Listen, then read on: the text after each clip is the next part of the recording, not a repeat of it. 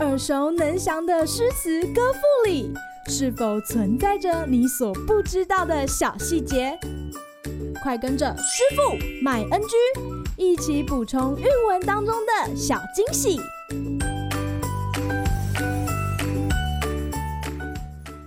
大家好，欢迎来到师傅麦恩居。今天要和大家分享的是王维的《九月九日忆山东兄弟》。独在异乡为异客，每逢佳节倍思亲。遥知兄弟登高处，遍插茱萸少一人。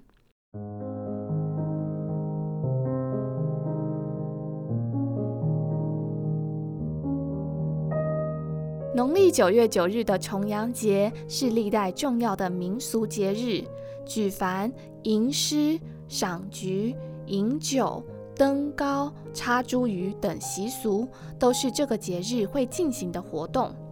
写这首诗的时候，王维已经只身在外闯荡两年，恰逢这么盛大的节日，十七岁的他便提笔写下这首脍炙人口的佳作。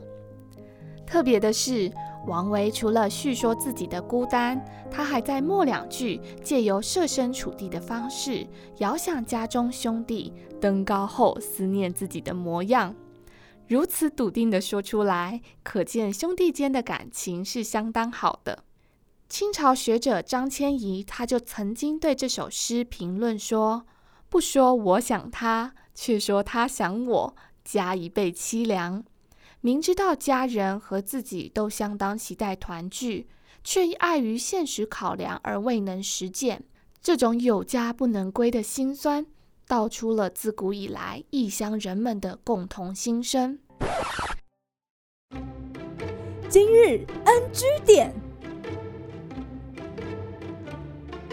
在这里要注意的是，诗名中的山东可不是指今日的山东省哦，而是指华山以东，包含了山西、河南部分地区，亦指王维的老家山西蒲州。今日的山西运城一带，明朝以后，或是今日我们所说的山东省，则是指太行山以东。所以两个山东可是大不相同哦。而在战国时期的山东，更是指尧山、函谷关以东的地区。因此，除了秦国之外的其余六国，也就是韩、赵、魏、齐、楚。燕就有山东六国之称，所以下次看到“山东”两个字的时候，得先搞清楚讲的是尧山、华山或是太行山，然后再理解文章哦。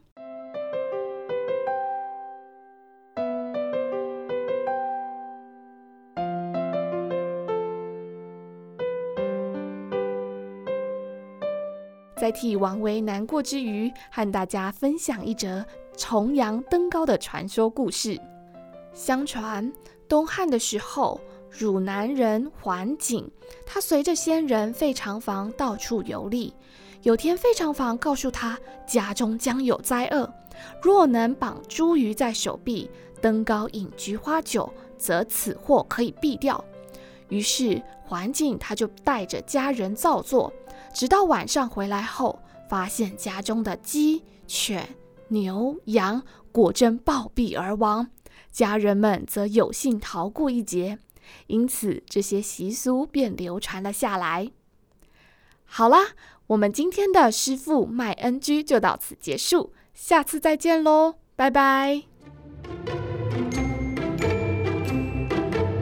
感谢收听今天的师傅麦恩居，想要了解更多有关韵文的趣味知识。请记得按下订阅键，follow 我们，让你的诗词歌赋不 NG。